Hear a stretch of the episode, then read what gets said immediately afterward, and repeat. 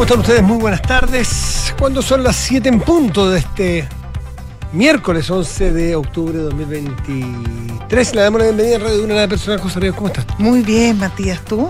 Bastante bien. ¿Estás como dubitativo con las fechas? También con la fecha, ¿Y con otras cosas también? con casi todo. ¿Sí? Sí. Mira. Hoy día ha sido como el día del ¿De- Cardex. ¿En qué dudas? ¿De, de qué dudas? Lo que más seguridad me da a mí es que dudo de todo. Solo sé que nada sé. ¿Qué no? Eso es una bonita frase. Eh, se, me, ocu- se me acaba de ocurrir. que no, son- So- se me acaba de sí, ocurrir. son- Solo sé que sé. ¿No te pasa que tenés días de como. Yo, yo a mí se me ocurre como los Cardex, que busca la carpeta y guarda el documento en la carpeta y después va a sí, buscar sí, la sí, carpeta eh, cuando uno tiene que hacer un trámite latero, de un seguro, de un banco, de un ISAPRE, de, un, ordenado. de, Yo una, tengo que empezar como a sacar la casa entera. de una matrícula, de un certificado, de un no sé qué, no sé cuánto. Claro, yo trato de tener carpetas por tema y por fecha. Tengo muchas carpetas, pero es que ahora tengo perdido uno y me tiene francamente alterado. Ese No es el sé- problema de la gente ordenada. Sí. Sí, porque en el fondo pierden el control fácilmente. Eh, Cuando pero estás- es mejor no tener control alguno. Sí, es mejor. No, pero que uno está acostumbrado siempre a, a- a- salir de alguna manera. ¿Te fijáis? Bueno, no sé, pero eso es problema Puede ser, ¿o no? Sí, sí, sí, sí, sí, sí. Pero en general, día caluroso, ¿eh? Día, No. día, sí. Ahora más en la mañana te diría que heladito. Sí, puede ser. O sea, yo me, yo, yo, yo calcé, yo calcé blue jean, te voy a decir. Estoy dispuesto a decir sí a todo hoy día. Tengo tal nivel de desconfusión en la cabeza que todo lo que me digas yo te lo creo. Ya. Aprendí algo. A ver. Fui a un curso en la mañana. Ya. Yo siempre comparto las experiencias. ¿eh? Sí, es bonito. Utilidad eso. pública. Utilidad pública. Me Mire, gusta yo fui a un ¿ah? curso, da lo mismo, con un señor abogado, especialista en. eh, esto, en- tú sabes que hay una nueva ley de delito económico. Sí. Entonces, Que ha dado mucho que hablar, por lo claro, demás. y en muchos lugares, muchas empresas se han hecho capacitaciones. Y en fin, y, y yo me colé a una a mirar, a escuchar de qué se trataba, Uh, cuáles ¿de qué lo- me capacitaron? los resguardos que los recuerdos que hay que tener, en fin, y, y entre la conversación y la charla del, del señor abogado, que fue larga, interesantísima, sobre muchos temas, propiedad intelectual, eh, co- eh, confidencialidad de datos, qué interesante. Fíjate que dio un dato este señor Ya. que se mostraba un disco, un floppy, Ya, o sea, de la antigüedad. de los blandos. Sí. Y él dijo que había hecho su tesis, es un señor de tampoco, no es de la edad de De Ma- de- Higgins. de Matusalem, no es Matusalem, No, no, no, ya. no, no, no. Pero un, un tipo de qué edad? Más o menos. Entre, entre 10 y 60. Entonces, eh, no tengo idea, po, qué sé yo, pero tendría 50. Ya, Ya. joven. pues. Sí, muy joven. Pero espérate, vamos al, al disco floppy. Disco Ya. floppy, para los que no sepan, eran unos, dis- unos discos donde uno guardaba así como, oye, Sí. eh, voy a guardar un. Es que hoy día hay nube. No existía la nube, muchachos, algunos, ¿ah? la nube es No, relativamente son nuevas, nueva. más bien nuevas. La nube está tecnológica. Antes la nube solamente era, era la del Claro. cielo. y las de los posters Tenían Village. unos nombres. No había más. Esos eran los dos tipos de nubes. Bueno, y entonces no, no- uno tenía que guardar, escribía tu, tu- un trabajo del colegio, en la universidad, sí, y pues. lo guardaba, En el disco. control, Control Save. control save, control S sería. Sí, pues. Se guardaba el- y se llevaba, sacaba un disco y se lo llevaba y lo guardaba bien. Y si era No, muy lo precavido, cuidaba- lo cuidaba ya. y si era muy precavido, hacía dos copias de disco. ¿ah? Ya. Esos discos, este señor guardaba su disco, hizo su tesis, Ya. eh, hizo su tesis de grado en eso y lo guardó. Ocupó un disco, no sé si entero, no lo dijo. Yo tendría que llamar a preguntarle qué porcentaje ocupó ese. No, no, no es necesario. Es un detalle. Dijo, ¿saben cuántos discos de estos necesito para equiparar un mísero, incluso cruzó esa despectiva, yo, yo, sí, yo Vocablo. un vocablo bastante despectivo, Mm. con el pobre pendrive. Mísero. Un mísero pendrive, dijo algo así como, yo no me acuerdo si 7 millones o 700 millones. Depende. De, no, pues, de Ah. discos para equiparar un pendrive, en la capacidad. Ahí sí, pues ahí sí me. Ahí sí me Da- no, re- reconozco si 70, 700, 7 pero- millones, da igual. pero cantidades. Ya 7 era cosa no, ya impresionante. siete es mucho. Y era más de 7. Creo que era Podría 70. ser 70. 70 veces 7. O sea, tenías que sumar que perdonar 70 de 70. esos discos en los cuales hizo su tesis de grado para poder equiparar esos pendrives que se mete en el bolsillo y que te regalan cuando hay un seminario fome. Que ya ni siquiera se usan mucho, te voy a decir. Son malos, son seminarios que te regalan Fome. pendrives. Pero ya ni se usan. Y son rascas, son pendrives. ¿Sabes por qué? Porque vienen con la cosa, vienen con la información No, ¿sabes lo que me carga? Corporativa ¿Sabes lo y que te tenés que mamar el, el te PPT de la, latero del, del Ya, pero eso no qué cuánto. verlo, pero te lo saltáis. Pero yo lo que encuentro más Yo se lo tremendo- borraba. Lo que encuentro más tremendo del pendrive es que es toda una maquinaria, to- toda una ingeniería para sacarlo. Hay que apretar unas cosas. No puedes llegar y sacarlo. No si se puede. bueno, no pero, bueno. pero te, pero te amenazan con que más o menos las piernas del infierno. Sí. Pero Me carga, me carga eso que te pongan dificultad. déjame, déjame volver, déjame volver a- a- al curso. Ya, el curso tenía muchas Ya, cosas volvamos muy, muy interesantes. Cómo poder usar para periodistas, por ejemplo, cómo poder usar las imágenes que llegan en las redes sociales. Perfecto, Por para ejemplo, verificar si eh, son verificar, reales. ya, todas esas cosas.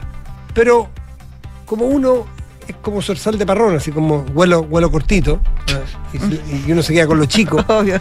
Con lo que no da lo mismo. Claro, un zorzal de parrón. Con las tonteras, obvio. Claro. Son las únicas A mí no me da más, que yo no tengo Sí, gran no, vuelo. tampoco. A mí me da como de parra, así como son zorzalitos de, de parra Como que uno va polinizando, Claro. así como los picaflores. No me piden que yo explique qué dijo ese abogado sobre eh, propiedad intelectual. Dijo cosas. Me quedaron algunas. Pero lo que más me quedó, como sal de parrón que soy, es que dijo, ustedes cuando les pidan el carnet, Ya. que lo muestren, por ejemplo, que se haga foto a la entrada de un edificio, tapen el número de serie. Ese número de serie es muy importante y con ese se pueden evitar, tapándolo, muchos fraudes. No con su número de root, porque el número de root no puede. Eso lo Eso dijo. lo sabe todo el mundo. Lo- ah, eso lo retuve del curso. Populi. Existe el rutificador. Es decir, yo con tu nombre, en este momento, en cosa de segundos, saco tu ruta y tu dirección ahora ya, abierto. El tuyo y el de todos está en la web.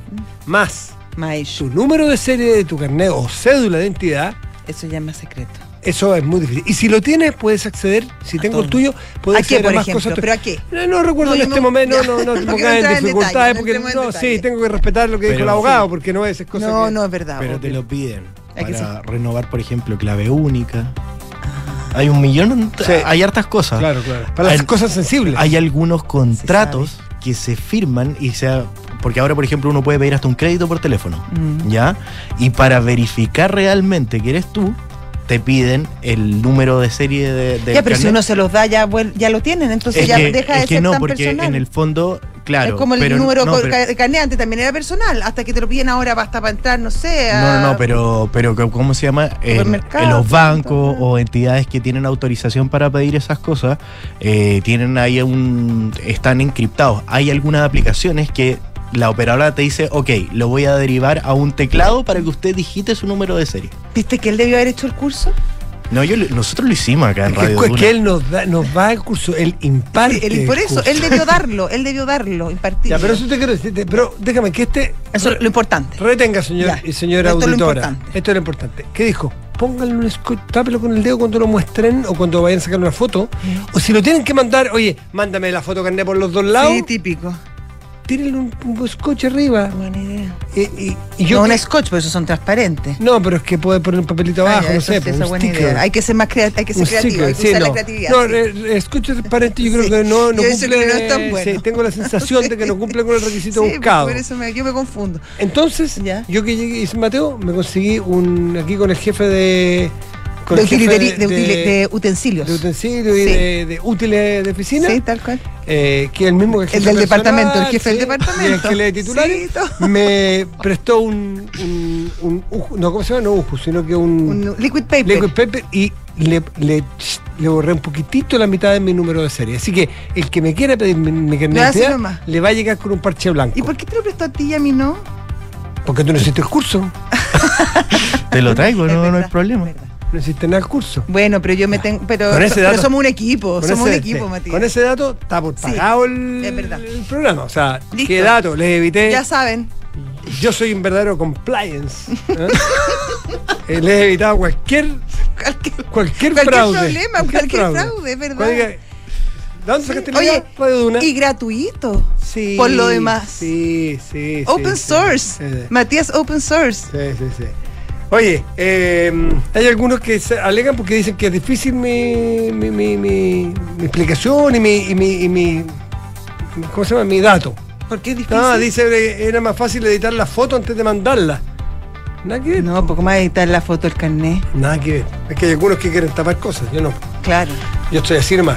Soy crudo. Ya, ya lo saben. Buen dato, ¿no? Muy bueno, Ya. muy bueno. ¿Qué más?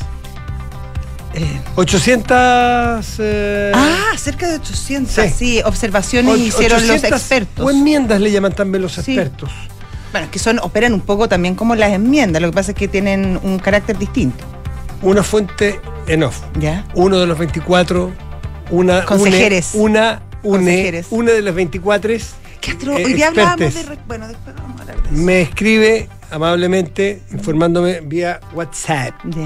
Y me ¿Qué te dice- Decenas de las 800, decenas son idénticas de oposición y gobierno. Y entonces, ¿por qué no llegan a una cosa? Más rabia me da. No ¿Qué quieres que te diga? Pero, no me, no, pero, pero ¿por qué criticas al mensajero? No, no estoy criticando al mensajero. Estoy me pusiste cara de enojo a mí. No, no, Matías, Yo jamás. estoy dando datos, datos, Yo jamás, datos, datos. jamás, jamás. De identidad, Pero me enmienda, no, pa, pa. a lo que voy. Seguridad informática. Ya, oye, espérate. Seguridad oye, constitucional. Óyeme, óyeme, óyeme. A lo que voy es que si hay tantas enmiendas, como le llaman, obs- u, u observaciones, Observación. u observaciones, si son todas tan parecidas, me parece que se podría haber hecho un ejercicio anterior de decir cuáles al menos tenemos iguales para que las mandemos juntas. Mm. Está bien, en las que tenemos diferencias no vamos a llegar a acuerdo, ok, mandémoslas por separado. Pero en las de las 800, ¿cuántas eran las que eran muy similares? Decenas y decenas. ¿Por qué no hicieron la pega de, de homologarlas al menos? Parece que había algunos, al lado y lado, que no querían dar la señal de acuerdo. Eso Acuérdate, el consejero. el consejere, Ya. acuérdate que los acuerdos son castigados Sí, por, la, Por las lo barras extremo, bravas por lo de cada lado. Sí, es verdad. Entonces, esto también es política. Sí, ¿Mm? sí. ¿Sigo? Sí, sigue. Pa, datos, datos, datos. Novedades, no- novedades, frescas, datos, no opiniones. Chile vamos da- va con dos enmiendas. ¿Solo dos? Eh, en derecho a la vida. Ah, ¿es un tema sensible? Van separados. Vamos un corte y volvemos, les cuento cuáles son. O ahora, o ahora. ahora, ahora, ahora. Chile Vamos va con dos enmiendas en derecho a la vida. Una es apoyada por amarillos, demócratas y republicanos. La ley protege la vida del ser humano antes de nacer. Ya, le cambiaron el quién por ser humano. La ley protege la vida del ser humano antes de nacer. Y ahí tendríamos que definir qué es ser humano. Mm. ¿Ya? ¿Y la otra? Me sugiere reportear cosas, pero me lo está diciendo y estoy al aire. ¿Cómo puedo reportear al- estando al Ya, aire? ¿Y cuál es la otra? No te puedo. Tengo Tampoco le mandó. Tengo el oficio, tengo el oficio, si a alguien le interesa que se lo reenvíe. Sí. Supongo que no tengo. Pero mándanos que no mención, no se tengo. lo vamos a mostrar a nadie. Tengo el of- no, pero es que ese público, ¿no? El oficio, con todas las observaciones hechas. A 800. ¿Mm? Ya, pues. Interesa. Sobre contribuciones, ¿te interesa saber? Sí, me interesa. Dos observaciones. A ver, ¿de Chile vamos o de todo? Dato. Vamos. Está chocho con su. WhatsApp. Ya, vamos. Una de las normas es permanente y otra a la A transitoria. la transitoria, sí. Mm. ¿Por cuántos años? A la norma permanente. ¿Ya? Déjame jugar con los tiempos. que yo se me pongo Déjame jugar con los tiempos. Vamos ¿Ya? a los titulares y? No, no, no, no, no, no. A la norma permanente del inciso 29 de expresión. La ley determinará la forma de hacer efectivo este derecho, pero en los casos y formas que determine la ley, atendiendo a lo menos a la edad, situación socioeconómica y del contribuyente. Ya, o sea, tiene O que sea, hacer una foco, ley nueva. Focalizado. Claro, foco. en el fondo, modernice la ley. Esa va a decir la permanente. Eso Ya. va a decir. Modernice la ley. O sea, esa es la observación. Vamos a ver qué pasa en el Consejo. Eh, y en la transitoria, a la norma transitoria, la disposición transitoria de para sustituirla integralmente por la Uno, en el plazo de 24 meses, contado Ya, desde la entrada en vigencia de esta Constitución, el presidente de la República deberá enviar un proyecto de ley al Congreso Nacional para regular lo establecido en el, Perfecto. en el literal anterior. Del inciso 30, artículo 12. ¿eh? Ya, o sea, te- el presidente tiene dos años para modernizar la ley, básicamente de contribuciones Mm. que tenemos actualmente. Exactamente. Ya, me parece. Bueno, son parece. datitos que están apareciendo porque esto se ha ido. Y esa, esa, esa observación u o enmienda ¿Mm? eh, está apoyada por, por republicanos que básicamente son los votos. Yo entiendo que. Claves. Mm, mm, mm. Eh, yo, ese dato, este que te acabo de leer, la- eh, déjame un segundito que lo busque. eh, más bien que me escriba. Estamos atentos. Escribiendo.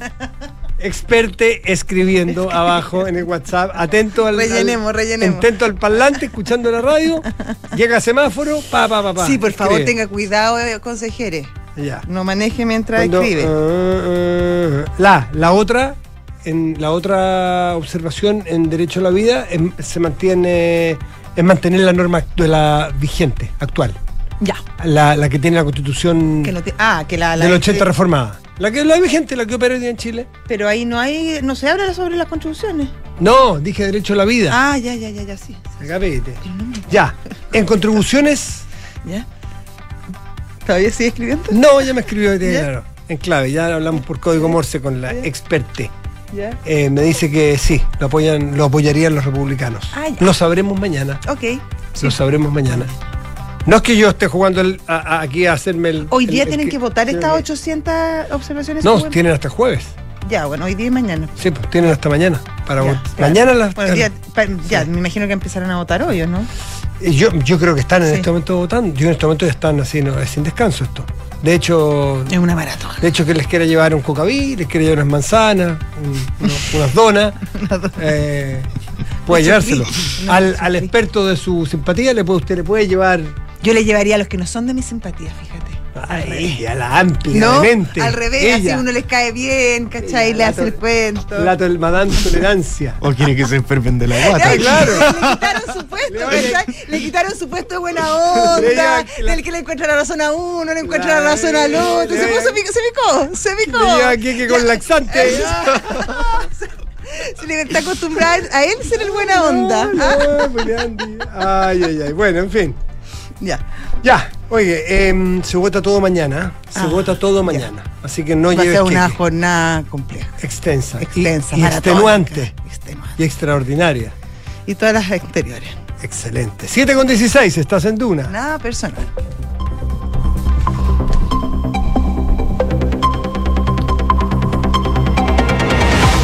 Enrique Javier, ¿cómo estás tú? Bien. ¿Bien? Lo pasé muy bien con, ¿Con qué? con esta introducción. ¿Así? ¿Cómo era? Sorsal de. Sorsal de Parrón. Sorsal de. Ru- Bueno, pero que la frase sigue, Sorsal de Parrón. Punto seguido. Vuelo rasante. ¿Qué te se lo escuché a. Este es un dicho, ¿saben de quién es este dicho? ¿Quién? ¿Se acuerdan de Héctor Soto? Sí. Sí. Ah, ya está. Ah, ya el- está picado. Ya se picó está. de nuevo, Ya ya están los de la de iglesia de nuevo. Héctor Soto. Ah, Ya sí. se picó de nuevo. Si no es tanto. picado hoy día, no es Matías. tanto Héctor Soto. No es tanto. A mí me encanta. Lo echamos de menos. Ni tanto. A mí sí, yo sí. Ay, todos, Trabajamos muchos años. todos de la iglesia, los devotos de Héctor Soto aquí. Nota que no lo conoce. Bueno, Héctor Soto es que tenía ese dicho. Cuando hablaba de alguien que era así. que- Como que era- uno, así claro, como que un tipo así que se, la- que se las daba de bacán y era ahí nomás. Zorzal de parrón. Vuelo rasante. Yo me acuerdo otra de él. ¿Cuál? Hemos toreado en peores plazas. Sí, sí. ¿Qué otros dichos tenía? No, lo- sí, hay que reconocer. Dichos buenos tenía Soto. Sí. Amoroso. Poco amoroso. Amoroso. Cuando era más despectivo. Era Muy amoroso. despectivo. Amoroso que, ya, era amoroso. Diciendo nada. No, Saludos, gran Héctor. Un abrazo si nos está escuchando. El presidente Gabriel Boric partió a China con menos parlamentarios y sin sus asesores claves, entre ellos Carlos Figueroa, ausente por vacaciones con motivo de su luna de miel. En la moneda no ha resultado fácil la organización de la gira al país asiático, lo que ha generado la molestia de algunos congresistas. El canciller Alberto Van Claveren será el principal consejero del presidente Boric en su primera estancia en Beijing. El Senado apoyó la propuesta del presidente Gabriel Boric y acordó asignar como nuevos comisionados de la Comisión para el Mercado Financiero a Catherine Tornel León y a Beltrán de Ramón Acevedo por los próximos seis años. Ambos profesionales reemplazarán a los dos comisionados Kevin Cowan y Mauricio Larraín, quienes concluyeron su mandato legal el pasado sábado. Israel ordenó a los habitantes del norte refugiarse en una posible infiltración aérea desde el Líbano. De acuerdo con la prensa local, se trataría de drones que ingresaron en el espacio aéreo israelí. Todo esto en medio de las tensiones por la guerra con Hamas. Nicolás Yarri avanzó a cuartos de final del Master de Shanghái y se consagró como el latinoamericano mejor rankeado. Mañana se medirá ante el búlgaro eh, Grigor Dimitrov, 19 del mundo, y a quien ya venció en la final del Abierto de Ginebra. Oye, Oye, qué bien, Jarry. Está está de cumpleaños hoy día, me parece, ¿o no? Sí. ¿Sí? 28 ¿Vieron al hijo? Qué Juanito simpatía. Yarri. Juanito Yarri. Juanito Yarri, sí. Ya se ha hecho famoso, estuvo con Carlos Alcaraz. Es como, sí, es como el, uno de los hijos de la Kate Middleton con que es simpático y que se roba todas las. Archie. ¿Archie se llama? Sí, no, Archie. no sé. Pero es muy simpático, Juanito. ¿Está de cumpleaños o no está de cumpleaños? No sé. Ya- ya- ¿Sí? Ah, muy bien. Muchas gracias, Enrique Javier. Gracias a usted. ¿Se irá a juntar con el presidente en China? De veras que está. Sí, po. El presidente se demora como cuatro días en llegar a China. Se va en la matadera Palma, supe, ¿eh? Sí, como ocho escalas. Sí. Bueno, ese es el enojo que tuvo el otro día cuando dijo. Sí, pero si ya lo "Oh, conversamos, Matías. Ya contamos. No, sí, está bien. Si no, no me hagas quedar como, como estoy repitiendo. Lo que pasa es que ya te dije, en radio hay que ir Hay que repetir repitiendo las cosas que porque entra y sale la. Sí, audiencia. sí, sí, hay me que lo enseñó en. Nani Banda. Sí, lo sé, lo sé. ¿Qué será en Nani Banda? 7 de la tarde, 20 minutos. Nada personal.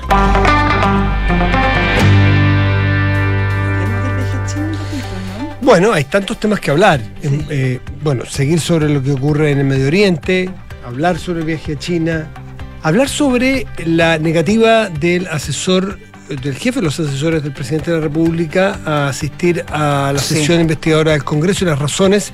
Se, se da a conocer pronto, se da- dio a conocer un documento en el cual le, le explica las sus razones, pero partamos por donde tú quieras. Ok. No, cortito el viaje a China. se- el problema del viaje a China es que se han desembarcado muchas personas. Eh, se bajaron algunos diputados, algunos senadores, porque al parecer eh, no, eh, está, está mal organizado. Eso es lo que se han quejado. Que está muy mal organizado y que los, los mandaron en turista, muchos de ellos, eh, 40 horas, y, mm, y que no está muy clara la agenda. Y además, por ejemplo, la persona que está, que acostumbra a llevar la relación de los temas internacionales entre el presidente y los parlamentarios está de luna de miel, que es Carlos Figueroa. Sí. Entonces se está complicando un poco esta gira. ¿Está mal organizada? Eso es lo que se quejan. Claro, y, y una, una mano organizada aquí cerquita, Lima, Bogotá, O sea, para que se vayan sí, meter, pero irse a China. 45 horas, eh, ocho para los que se logran subir al avión, porque recordemos que el avión que se utilizaba para estas giras grandes y largas, lo tuvieron que guardar porque ya cumplió sus horas de vuelo. Mm. Entonces hay unos aviones chiquititos, que es justamente el que se está usando y que no cabe mucha gente. Entonces, efectivamente, a los que no caben, dijeron usted se le quiere ir en, ¿Y se en avión comercial. ¿Cómo, disculpa, cómo es esa, cómo es la, la- el financiamiento de esto? ¿Cada uno se paga? Depende. El- los hoteles, sí, Cada uno se, sí. cada uno mata su toro. cada uno mata su toro. Lo- las comidas, me imagino que sea menos que sea algo, no sé, esos como comidas oficiales. Que te Sí, claro, y- va ahí. Esa va ahí, claro, Sí. va ahí conviado. Y eh, el, avión, los que se suben al avión, ¿Ya? ¿Y al que lo mandan en, tu- No en, sé. en- en línea comercial? ¿se ahí no pagan? sé. No sé. Yo si, Bueno, te, si te no. convía el Estado de Chile, me imagino que el Estado de Chile te paga el, Supongo pasaje, yo, po. porque no, no, no. Y ya claro, y ahí está la molestia de algunos porque dicen que no- los van a mandar en turista. Eh, que bueno, mucho más barato, pero, pero Sí. son 40 horas de viaje. ¿Animal Class? No turista, turista. ¿Has viajado adelante tú, no? Sí. Ah, sí. Sí, tú también, ¿no? Una vez. Sí. Me- No, yo no me quería bajar y le dije, señorita, No, es rico. sí, sigamos si quiere. Sí, ¿eh? es súper llegué, rico. llegué al tiro y le dije, oiga, y ahora, ahora, ¿dónde? No sé si tiene Es que bajar. No, sí, siga nomás usted. Yo Sí. sigo de vuelta, pues vuelvo a Chile. Sí, no se preocupe, me quedo, me, No. quedo, me puedo quedar acá esperando. Fue una, una vez, una pura vez. Una invitada, una invitada, sí, sí, sí, fue muy importante. Muy A mí también todas las veces me han invitado. otra cosa. A Sí. todas, o sea, estamos hablando más de una. Eh, No, yo soy de Animal Class, atrás nomás. no tantas, pero algunas. Algunas. Oye, bueno, viaje a China entonces. Entonces, bueno, va a haber una semana que eh, se van a demorar, claro, son dos días los que se van a demorar en llegar, más ¿Mm? dos días de vuelta. Eh, entonces, la, mm, la, gira al final es bastante más corta, al final van a ser como seis días los que van a estar en China, un poquito menos. Eh, y donde lo, importante en materia empresarial es que se van a juntar, van, van varios empresarios y van a tener la Chile Week, que generalmente la, la conocíamos que se hacía en Londres, el Chile Day o, o en Nueva York, se hizo en Toronto también este año. Y en China se va a hacer una Chile Week. Y la idea es que los empresarios hagan contacto, van a haber algunos ministros, eh, no muchos, porque, porque se han ido bajando también. Eh, y después van a Beijing a esta, a esta reunión que van a tener con, con la ruta, la, la, ¿cómo se llama? la franja y la ruta, que es la idea esta que tienen los chinos de poder tener eh, impacto eh, y relaciones más fluidas con África y con Latinoamérica. Y luego va a ser una clase magistral el presidente. No se sabe de qué todavía. ¿Ya? En una universidad. Y después se va a juntar, se supone que con Xi Jinping. Que a esta altura, claro, sería eh, genial saber si efectivamente se va a juntar con, con el presidente luego después de todo, de todo este esfuerzo que, que se está haciendo. Muy bien. Y hay, y siempre, con el presidente Boric hay que tener mucha atención y no pestañear porque sale con Domingo 7. Claro, se Porque sale un poco el libreto. Se sale el libreto, Sí. eh, es, eh, decirlo, protocolarmente desordenado. A veces se baja y se come una empanada, a veces sale y saluda a la gente.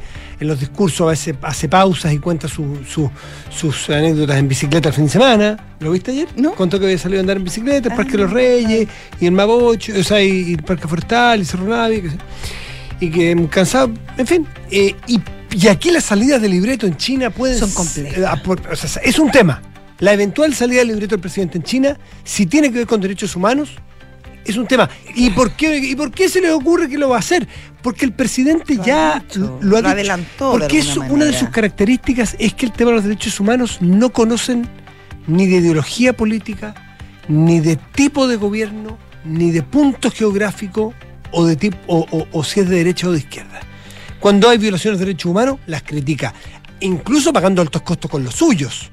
Por ejemplo, Nicaragua, Cuba, bla, bla, bla. Sí, muchas veces. Sí. Aquí es distinto, porque China Es China. es el que pone la música y el que paga las mentas. Exactamente. Y ya está. Bueno, y de hecho es uno de los grandes problemas que han habido. De hecho, el, el- el embajador chino convidó eso- a muchos los, a muchos los Mm. gente que va en la delegación, los invitó a la embajada, les hizo como una, una pequeña charla y de hecho se habló este tema y salieron muchos diputados de derecha, de izquierda, a, a bajarle un poco el tono al tema de los derechos humanos, que no necesariamente era un tema que había que tocar, que esto era una, una había cita más bien, más bien comercial, eh, y que la- las relaciones de China con Chile siempre han sido muy buenas y, y efectivamente son bien largas. De hecho, Pinochet tenía relaciones con, con China, con la China de Deng Xiaoping, o sea, comunista. Entonces, ellos siempre dicen que es una relación muy larga y que, que se ha basado en otros temas y que eh, básicamente se debiera centrar en, en aspectos comerciales. Ahora, el presidente Boric, en una entrevista a Wall Street Journal, cuando estuvo ahora de gira en los Estados Unidos, se refirió a la crisis o a los problemas de derechos, a las violaciones de derechos humanos en el régimen chino. Lo que pasa es que otra cosa es ir a hacerlo a China. Sí. Y el embajador de China en Chile ya advirtió que no sería prudente hacerlo. No, pues a los chinos no les gusta eso. Por lo tanto, en este caso hay que ser particularmente cuidadoso. Ahora, y alguien dirá sí. particularmente cínico, sí. Y lo han sido todos, sí. eh, Parece que en estos casos sí. Me contaban el otro día, y la, la historia la voy a solamente el titular porque no sé la bajada, y me acordé.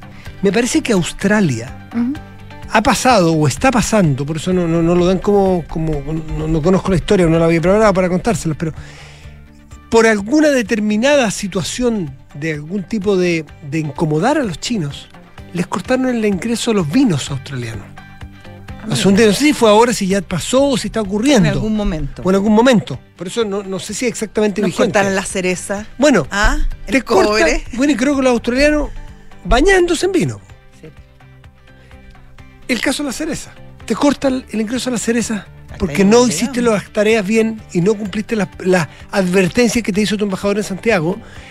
El daño puede ser monstruoso. Por lo tanto, aquí los gustitos o las salidas de libreto o estos statements eh, pueden ser muy complejos si el presidente lo requete contrasabe. Entiendo que está muy brifiado para eso. Sí, parece que el, el canciller ha sido ha estado muy encima justamente esta gira por, por lo mismo, porque, porque sus asesores internacionales no van a poder estar. Está luna de miel, Figueroa. Así que no va a poder estar en Está esta bien, reunión. está bien. Son las 7 de la tarde, 28 minutos, estás en duda. Nada personal. El jefe de los asesores de la moneda, el señor eh, Miguel Crispi. Miguel Crispi, exdiputado de la República, ex subdirector de la Subsecretaría de Desarrollo Regional, la Subdere, que muchos dicen que Muy es importante. el cargo, uno de los cargos más importantes, aunque menos visibles, o menos visiblemente importantes, es donde se reparten básicamente los acá en los recursos municipios. en los municipios, en las provincias, al país. Los cómo desde Santiago se reparten las plata y hay que eh, hay que mm, enviar todos los Y a quién le damos, y a exactamente. programa, y a quién subimos, a quién y- bajamos. Y, los gobiernos con eso sabemos que también Sí, eh, Sobre todo en época de campaña. campaña y conseguir votos cuando vas a pirquinear votos, te consigues un puente para allá y para acá, los programas sociales, eh, el gobierno tiene manija para, y no este, los Todos, gobiernos tienen todos, manija para poder ir haciendo cariño. Claro. Para ser muy, muy soft, Elegante. Elegante. Por lo tanto, ya. La, la comisión investigadora de la Cámara de Diputados ha hecho invitaciones y citas a distintas personas para eh, recabar información sobre el caso convenios. A Miguel Crispi se le ha citado que por lo que me dijeron algunas personas que entienden de esto, lo citaron, no lo invitaron. Que alguien dirá, ¿y cuál es la diferencia? Mm, hay una diferencia. La cita tiene una connotación de se le cita, señor. Claro, venga. La invitación no le estamos es- tanto preguntando, le estamos diciendo Exactamente. que venga. Bueno, supimos hoy que el, el exdiputado Crispi contrató a Luis Hermosilla, el abogado penalista, Sí. para que lo defienda. ¿Pero por esto o por el tema de la imputa de que va a tener que ir a, a- a declarar como que imputado ahí está el punto. A, a la fiscalía? Estuve averiguando Ya. y ahí está el punto. Ya. ¿Por qué no va? ¿O por qué no, o por qué no iría A la Cámara de a la Cámara de Diputados? Por dos razones fundamentales. La primera, porque no hay, entiendo que se hizo la búsqueda exhaustiva. En el propio gobierno no hay antecedentes de un asesor, ni de un jefe de gabinete, ni de un asesor de presidencial que haya ido a una cita como esta. Eso es una- Uno. pero eso es un poco mañoso. Espérate, déjame da- darte los datos. Esa fue la, opinamos. esa fue la, Después la- opinamos. sí, pero eso fue la, doctrina de Cordero, que dijo que no era necesario que él fuera. Sí. Datos, después podemos ver. Sí. Hasta aquí, los antecedentes que recabó el gobierno, ni, ni en este gobierno ni en los anteriores, nunca ha ido ni un jefe de gabinete del presidente, ni el ni los asesores, ni el jefe de asesores. La razón que esgrimen o que esgrimirían es que una vez que uno se convierte en jefe asesor de un presidente o una presidenta de la República, se transforma en una suerte de monje del secreto y de las conversaciones. Entonces, van a ir a preguntarle en qué momento le comunicó cuando él sabía al presidente determinadas cosas, dice sencillamente, el señor Crispi no podría entregar esa información. Y además, aparentemente esto sería más político, temen que la información que pueda entregar, hay algunas que no puede entregar porque es parte de la conversación privada entre el presidente y sus asesores o su jefe de gabinete, pero lo que pudiera entregar o que la búsqueda de la comisión investigadora no es necesariamente llegar a establecer exactamente la verdad, sino es hacer un juicio político que las cámaras y el ponerlo como culpable. Entonces, es decir, como esto está tan dividido, no ven la voluntad de la comisión investigadora como la búsqueda o investigar el hecho, sino que una utilización política le temen a eso. Y lo segundo, esa es la razón más política, y lo segundo es que entiendo que, dado que ya hay una querella en su contra, por este caso, contra Miguel Crispi y otras personas, va a tener que ir en algún momento a enfrentar a la fiscalía. La fiscalía lo va a citar a declarar Claro, y ahí sí. ahí va a tener que declarar. ir y va a tener que declarar hasta donde estime que tenga que declarar esta persona. Y lo complejo es que puede condicionar el hecho político o las cosas que diga o lo que determine la comisión, la comisión investigadora en sede penal. Por lo tanto, se hace este- lo que ha hecho es, entiendo, me acaba de llegar porque ya está circulando, el documento que le envió la defensa o, o el propio Miguel Crispi, no lo sé, directamente a la comisión, dando los- las pregu- respondiendo las preguntas que él siente que puede responder, estos son los datos que les puedo entregar, eh, eso ya se los envió, pero no va a ir presencialmente y guardándose para cuando tenga que obligatoriamente asistir a una fiscalía a declarar.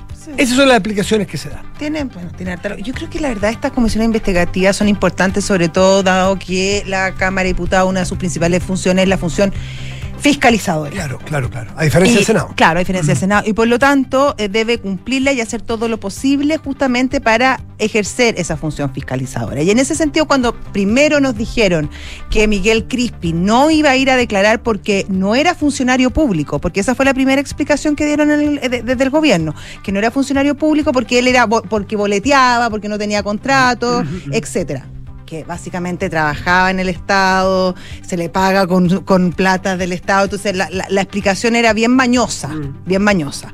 Ahora, yo creo que tiene un punto y que efectivamente eh, estas comisiones investigadoras, los, los- las, las declaraciones se filtran y efectivamente, más allá de que en su rol fiscalizador en la Cámara de Diputados, obviamente que quiere llegar a la verdad, son súper utilizadas políticamente. De lado y lado. Y son pocas las veces que se llega a, a- resultados efectivos. Nunca, nunca una comisión investigadora ha- entregado un documento firme, sólido al respecto, con, con datos relevantes y además finalmente termina pesando miembros, quiénes son los miembros. Si hay más eh, miembros de gobierno, eh, el, go- el- el gobierno sale libre. Si hay más eh, representantes de, de oposición, Al juicio político que sea. Exactamente. Entonces, bueno, en ese sentido, claro, tiene, tiene, una, tiene una lógica y apoyado probablemente en esta, en esta idea de que él no es funcionario público, puede eximirse justamente de, de tener que ir. 7 de la tarde, 35 minutos, estás en Duna. Nada personal.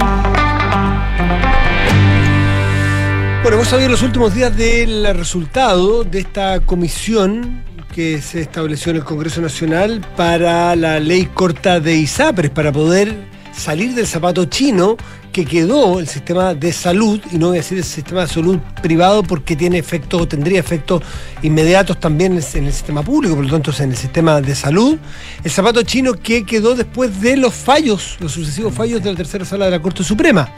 Y, y una alternativa es cambiar la ley.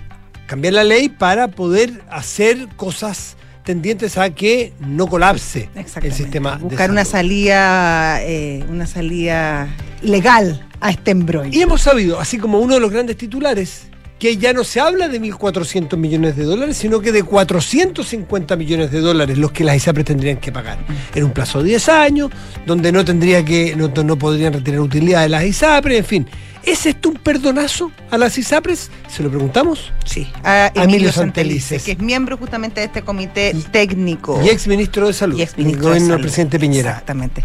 Y, Sí. me- y miembro del CIPS UDD también. Tiene cualquier Emilio cargo. Santelices, muy buenas tardes, gracias por recibir el llamado de Duna. Hola, ¿Es, Emilio, Hola ¿cómo Matías, estás? hola Es un- Josefina, ¿cómo están? Buenas bien, tardes. pues. Buenas ¿Es un perdonazo este a las ISAPRES? Mire, la verdad es que eh, voy a partir por, por, por el llamado, digamos. Nosotros, eh, la Comisión de Salud, en virtud que el gobierno entendía que aquí había un problema mayor, que tenía un efecto sistémico, como ustedes ya lo adelantaban, dijo, bueno, esto hay que resolverlo, la única manera es legislativa, esto eh, deriva en un proyecto de ley. La Comisión de Salud del Senado entiende que es un problema muy complejo y dice, bueno, aquí ahondemos y pidámosle a una comisión técnica que se constituye con personas del gobierno, la gente del Ministerio, del Ministerio de Hacienda, de la Superintendencia, como técnico, acompañando y haciendo los cálculos, y invita gente también de la academia y de los distintos representantes de, las distintas sensibilidades políticas. Todo ese grupo de 16 personas trabajó durante eh, 16, eh, eh, tres meses, eh, estas 16 personas, coordinada por el doctor Cuadrado, ex subsecretario de este gobierno, y coordinada por Manuel Najera, asesor de eh, la, la ministra de Salud, y, y el que habla, que coordinamos al grupo. Y lo que nosotros hicimos primero es decir, bueno, estudiemos cuáles son los fundamentos para poder interpretar el fallo, porque el fallo decía hay que devolver esta plata, pero no decía cuánto. Y, y el superintendente decía, bueno, yo no sé cuánto porque tampoco está mi prerrogativa, entonces esto quedó en un vacío. Ahora, no sé cuánto, pero se esbozó eh, una idea que eran 1.400 millones de dólares. De ahí es. esta idea de que 450 podría de alguna manera eh, significar un cierto perdonazo respecto a- al primer cálculo, por lo menos. Claro, o sea, pero por eso hago el relato pormenorizado completo para que se entienda de dónde está lo que nosotros estamos haciendo. Entonces nosotros decimos, bueno, acá lo primero que hay que hacer es interpretar los fallos adecuadamente, porque lo- el mandato nuestro era eh, apegado a los fallos y restricto apego a los fallos, por cierto. En segundo lugar, cómo esto se resuelve entendiendo que se tiene que sostener el sistema y que no se afecten a las personas. Entonces, en esas consideraciones nosotros hacemos los análisis eh, jurídicos, financieros, eh, del mismo fallo y eh, entendemos que aquí, cuando uno mira la jurisprudencia, en los fallos anteriores, lo que ocurría acá es que había, eh, en los fallos que eran individuales, las cortes decían esto, hay que bajar los precios a estas personas, pero no tenemos que, no, el fallo dice no se a devolver plata, en este caso dicen hay que devolver la plata. ¿Y por qué? Porque cuando es colectivo se entiende que esto funciona con la lógica de la mutualización. Entonces nosotros desde ahí hacemos los cálculos. ¿Qué significa eso? que las personas en su conjunto comparten un riesgo. Entonces, retrospectivamente, nosotros hacemos esos cálculos bajo ese principio rector, que es distinto a una cosa individual que no es una lógica de seguro. Y por otra parte, nosotros decimos, bueno, esto tiene, y, y la Corte dice, se termina con la tabla de factores porque esto discrimina fundamentalmente a las mujeres, entiende que el seguro tiene que ser solidario, y se termina con la tabla de factores y nosotros decimos, bueno, conforme bajo ese pri- principio rector, también el 7% tiene que ser el 7%, como la misma ley lo dice, dedicado a salud, y no el 4 ni el 3. Entonces también hacemos el ajuste a partir de esos principios Se refiere, disculpe, Emilio, Sí. ese 4 o 3 es porque hay una parte en que se dedica a las licencias. No, no, no, pensando en que hay personas que, por ejemplo, Ah, que ellos- ganan más, más que el ellos tope. ganan más, entonces Ah, ellos dicen, claro, yo voy a tomar un plan que vale 50 mil pesos, pero el 7 mío son 100 mil pesos. Ya. Los excedentes, en el fondo, que Exacto, le devuelven. Exacto. Entonces, Sí. lo, lo que nosotros decimos, si estamos hablando de solidaridad, y eso es un principio que abrazamos como comité, entonces tenemos que todo aportar el 7 para salud. Entonces, haciendo esos ajustes, se llega a estas cifras. Si se hubiese llegado a otras, nosotros habríamos excedido esas otras, porque lo que aquí había que buscar era el principio que se adecuara a los fallos para poderlo interpretar bien y después calcular. O sea, Emilio, según el cálculo que ustedes hicieron y lo que ustedes proponen, se va a devolver proporcionalmente según, por ejemplo, si eres hombre o mujer, si tu plan era más barato o era más caro, si efectivamente tú llegaste a tu 7% o no. Claro, eh, eh, eh, se, de- se devuelve en función de eh, a las personas, por ejemplo, que les bajó al 20%, o sea, les bajó un 80 o un 70% su plan porque tenían un factor 3. Esas personas como están mutualizándose y parte de su riesgo lo están compartiendo con otro, probablemente no le va, no le va a bajar tanto. Perfecto. A otros, en cambio, les va a quedar igual y a otros les pudiera subir un poco, pero entendiendo que el precio final eh, sube en una cantidad muy muy menor, porque ahí estamos hablando de los factores que suben, pero no el precio final, que es lo que le interesa a la gente finalmente. Y efectivamente les va a subir porque tenía entendido yo que el fallo no, no, No permitía, permitía subir. Claro, pero lo que nosotros estamos diciendo acá que los fallos se tienen que cumplir, pero dado que aquí lo que se requiere es darle sustentabilidad al sistema, eh, esto es una ley que surge para poder posteriormente a, a que ocurran los fallos, como uno corrige las imperfecciones, porque no olvidemos que el fallo dice, bueno, a los que les tiene que subir, no les puede subir como usted bien dice, pero no olvidemos que desde el punto de vista de la mutualización del riesgo, eh, cuando nosotros compartimos el riesgo tenemos que entender que entre todos tenemos que ecualizarnos, porque unos vamos a gastar más que otros. Claro, pero de aquí en adelante, porque la ley no es retroactiva. Así es, Ya, así perfecto, es. Exacto, ya. de aquí adelante. Por eso se- la ley lo que hace es refrescar el sistema y lo resetea, pero es un reseteo parcial, porque efectivamente lo que teníamos antes era muy burdo de poner un factor de tres. Mm. Y lo que estamos haciendo ahora es corregir eso, y por eso nosotros decimos, este reseteo nos da tiempo para avanzar en una eh, reforma a la salud de manera urgente. Si entendemos algo, eh, los fallos, que naturalmente en un Estado de Derecho se cumplen y nadie, por suerte, lo ha puesto en duda, es un fallo en virtud de la ley vigente al momento del fallo. Pero va a haber, la idea es que haya una nueva ley, por lo tanto el fallo queda de alguna manera extemporáneo, no es que se vaya a, a- a- a incumplir, a vulnerar, ¿no? a vulnerar, ni mucho exacto, sino que de aquí en adelante tendrán que fallar con el nuevo contexto legal que se que salga de la ley corta que se vaya a aprobar, ¿no es cierto? De- de- esa es la idea, ¿no? Y de- exacto, y de hecho nosotros cuando hacíamos la propuesta que genera la comisión, los abogados del ministerio nos iban eh, resguardando que cualquier eh, indicación financiera o de otro orden la discusión se diera, siempre ellos apelando a que no fuéramos a reproducir una situación de vulnerabilidad jurídica. Emilio. Santelice, ¿cómo estos temas son tan complejos? ¿Po- ¿Podemos en un segundo hacer, un, por así decirlo, un, un punteo eh, de los temas relevantes que la sociedad, que los auditores pueda interesarles como usuarios de estos sistemas, que quedan establecidos en esta comisión y que probablemente van a ser acogidos por la, ojalá por la ley corta y que van a ser el nuevo contexto de la seguridad privada, con efecto a la salud pública también.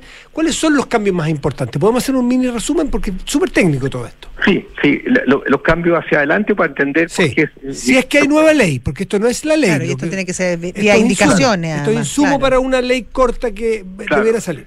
Cambios. Eh, a ver, no- nosotros estamos en una, en una situación crítica al sistema, yo diría que la más crítica de los últimos 30 años, que si se cae el sistema vamos a tener una crisis sanitaria de magnitud, eso es lo primero. Ya. El hacer esta ley corta de parte del Ejecutivo es para ver cómo salvaguarda la situación, a- a- cumpliendo los fallos. Y lo que nosotros hacemos en la Comisión Técnica es entregar insumos fundados que, que, que, eh, que hablen con estos fallos en el sentido de que no repliquen nuevamente en una nueva ley los vicios que esto tenía.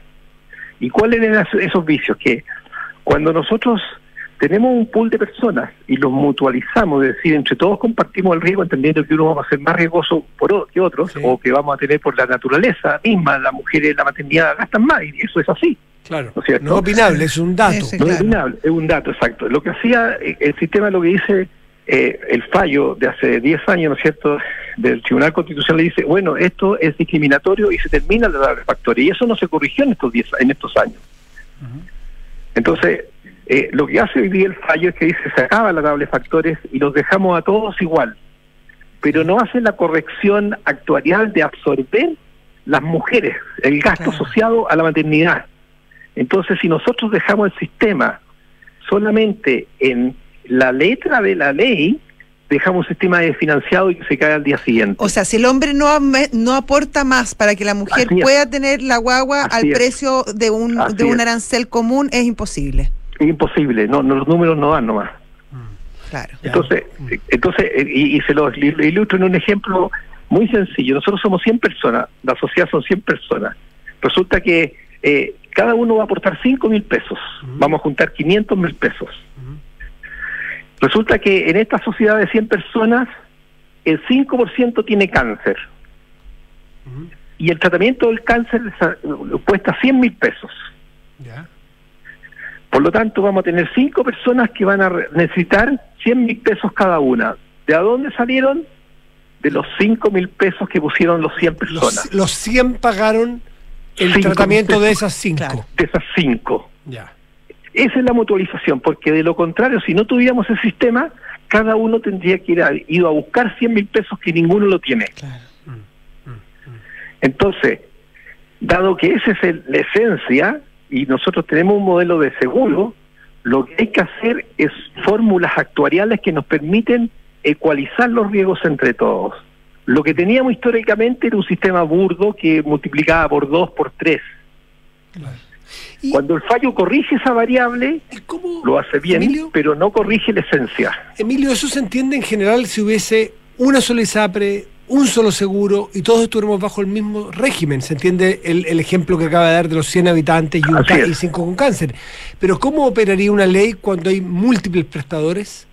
Es que, es que por una parte, eh, porque en- en definitiva, cuando hay múltiples seguros, Perdón, seguros, no prestadores. Claro, prestadores son los que dan claro. el servicio. Claro, lo que existe ahí es un pool, son pequeños pool. Y por eso que lo que dice la evidencia internacional que lo más eficiente es tener pool de riesgo de grandes poblaciones. Entonces, por eso decimos nosotros, avancemos un pool de riesgo compartido entre todas las ISAPRES. Entonces le vuelvo a preguntar, ¿cómo podrían convivir distintas ISAPRES? ¿O van a tener que compartir riesgo o Se comparte clientes? riesgo. Lo- No, se comparte, se comparte riesgo ¿Y para qué tener más de una ISAPRE? Para, ¿Cuál sería porque, la lógica? Porque, porque uno quiere que lo administre uno, libertad de elección, libertad de alguna elección, será- básicamente. Eh, Exacto. Entonces, ¿qué es lo que pasa? Que eh, el GES, el GES es un pool de riesgo compartido. Claro, pero, claro, claro. pero, pero, mi- eh, pero, Lo eh, administra la ISAPRE. Sí, pero ahí hay un punto, porque, porque también en el fondo la nueva ley lo que está promoviendo y el incentivo es a que haya menos ISAPRE, en el fondo van a sobrevivir, sobrevivir las más eficientes. Bueno, es que eso Sí. también nosotros lo ponemos en el informe. Nosotros decimos que tenemos que fortalecer la, la, la regulación a través de un consejo técnico que esté al alero de, de la superintendencia de salud para que calcule los incrementos de precio, calcule el gasto de administración y venta, que también decimos que tienen que bajar un punto porcentual. O sea, se ponen varios insumos que enriquecen el sistema. No obstante, esto es para salir de la coyuntura, entendiendo que todo lo otro que hemos hablado de tener un pool de riesgo compartido, que además termina con las preexistencias, y eso es muy importante, con las preexistencias y genera la libre movilidad, que es algo muy anhelado por la gente, eh, eso, eso forma parte del proyecto que nosotros que creemos que de manera urgente tiene que tomar el, el Ejecutivo. Y según su experiencia, Emilio Santelices, con esto terminamos porque está muy interesante, pero vienen otros temas, lamentablemente se ponemos mucho rato. Va, va con ese nuevo ecosistema que se va a generar, si es que se aprueba la ley corta que usted está narrando, ¿va a ser necesaria la existencia de, los, de la industria del seguro complementario como existe hoy día en salud o va a ser, cree usted, menos necesario? Bueno, eh, eh, si el sistema es más eficiente, pudiera ser menos necesario, sin embargo, siempre va a haber personas que por razones de hotelería van a querer tener otro sistema. Mm. Pero, pero en la base nosotros podríamos tener un sistema muy robusto que eh, asumiera a través de un plan de salud universal que pasa a referir un instrumento la mayor cantidad de eh, coberturas que la población requiere. Y, uno podría tener el seguro complementario como quien anda en un auto más de lujo nomás. Claro, para mejorarlo porque el día de mañana quieres pagar. ¿Para cuándo, ¿Para cuándo estiman ustedes que están en relación con los parlamentarios pudiera avanzar y ser realidad una ley como esta? ¿Y cuánto tardaría una implementación de ese nuevo sistema? Bueno, la verdad es que la, Corte Suprema dio seis meses más y por lo tanto hay fecha de vencimiento. Y por lo tanto la discusión se tiene que hacer ahora. Y, yo creo que el peso de la prueba, como dicen los abogados, está en manos del Ejecutivo. Nosotros hemos hecho el, hemos puesto lo mejor nuestro, eh, técnico, desde todos los sectores, como decía, eh, con Cristóbal Cuadrado trabajamos mancomunadamente, él era coordinador también, era es subsecretario de este gobierno, y, y esto fue un tema de consenso. O sea, esto se va a demorar, va a demorar lo que se demore el gobierno en, introducir las, las indicaciones y las urgencias, que, que le dé al proyecto finalmente. Exacto, y finalmente que los parlamentarios se alineen, particularmente los del gobierno, que entiendan que esto es una situación país no es una situación de una industria en particular, sino que es una situación país que si no la resolvemos vamos a tener que dar cuenta ante toda la ciudadanía. Emilio Santelice, miembro del Comité Técnico, miembro del CIPS UDD y ex ministro de Salud, muchísimas gracias por conversar con Radio Duna, como siempre. Muchas gracias, doctor. Gracias, Muy bien. gracias Josefina. Gusto saludarlo. Hasta luego. Buenas tardes. Hoy nos pasamos, nos atrasamos, pero valía la pena porque estos son temas de, de mucha, mucho interés ciudadanos. Saludamos a nuestros patrocinadores, ¿te parece? ¿Te gustaría simplificar la gestión de los beneficios en tu empresa? En Betterfly integran todos los beneficios y los dejan a un clic de tus colaboradores. ¿Estás pensando, José, en asegurar tu vehículo? Sí, me encantaría. ¿Sí? Sí, tu vehículo sé que tiene resistencia. cualquier resistencia. bueno, en todo caso, si contratas el seguro de Auto Zurich entre el 10 y el 31 de octubre estarás participando por un viaje a Miami para dos personas. Conoce más y contrátalo en zurich.cl. Te lo recomiendo, José. Y la Universidad Andrés Bello, acreditada en Chile a nivel de excelencia por seis años y en Estados Unidos por el máximo periodo, te invita a su simulador de becas. Becas hasta un 100% en arancel y matrícula en www.una.cl. Paso, volvemos, estás en Duna. Nada personal.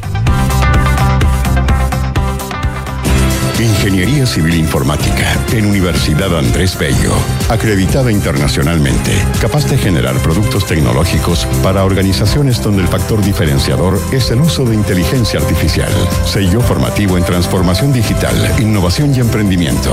A partir del tercer año tendrás la posibilidad de participar en proyectos con organizaciones reales para combinar una contribución a la sociedad con la puesta en práctica de los conocimientos adquiridos. Ingeniería Civil Informática de la Universidad Andrés Bello, ahora en Campus Casona de las Condes.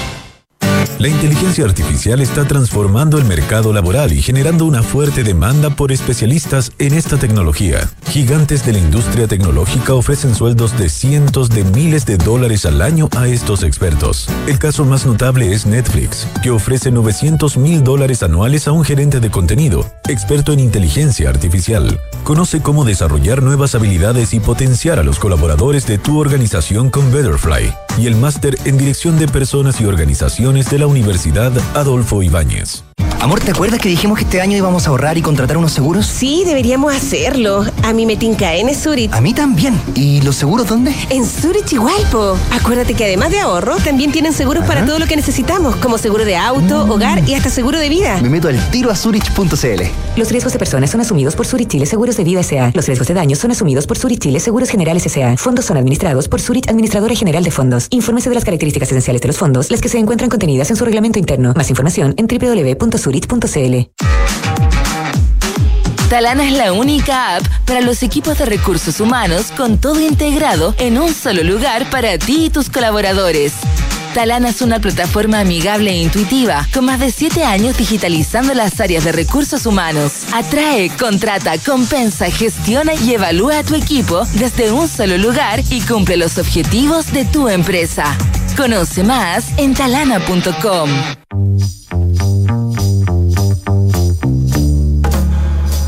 Son los infiltrados en nada personal.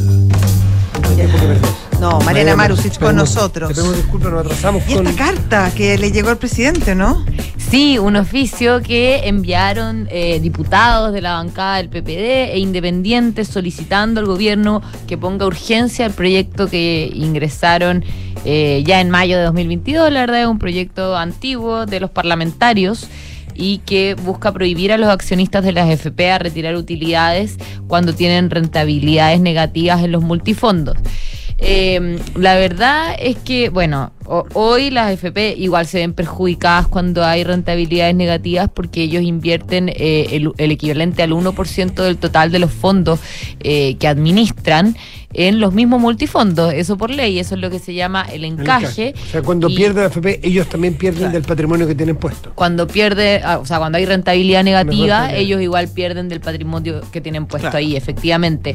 Y si hoy, por ejemplo, son 170 mil millones de dólares los que administran en total la AFP, entonces ellos tienen un monto que equivalente a 1.700 millones de dólares invertidos justamente eh, en los mismos multifondos. Eso es poner los incentivos correctos para buscar rentabilidad. Buena, claro, buenas inversiones.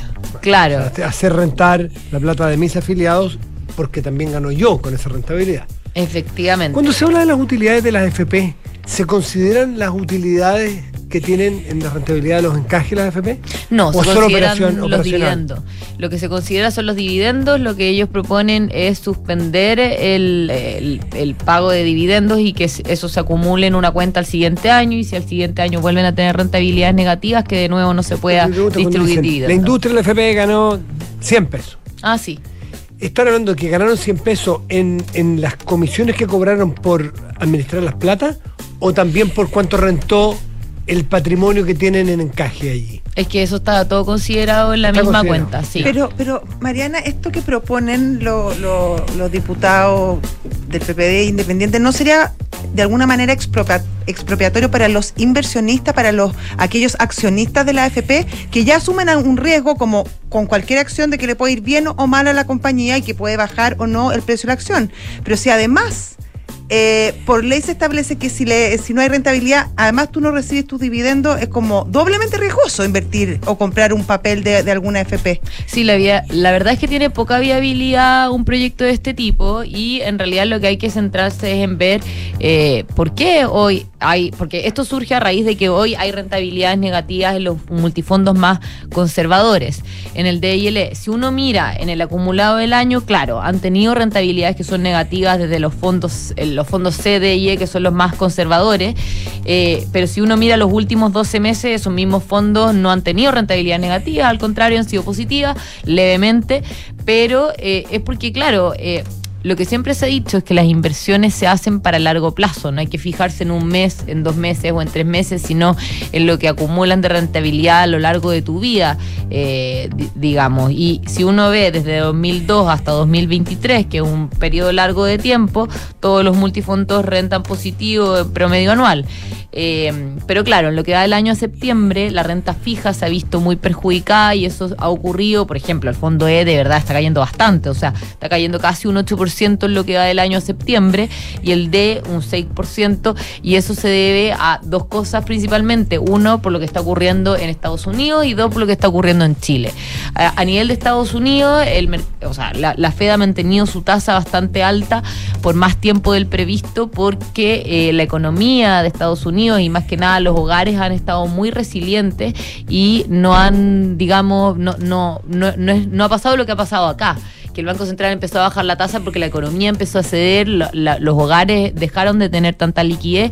En Estados Unidos eso no ha ocurrido todavía o está ocurriendo pero de manera mucho más lenta de la prevista.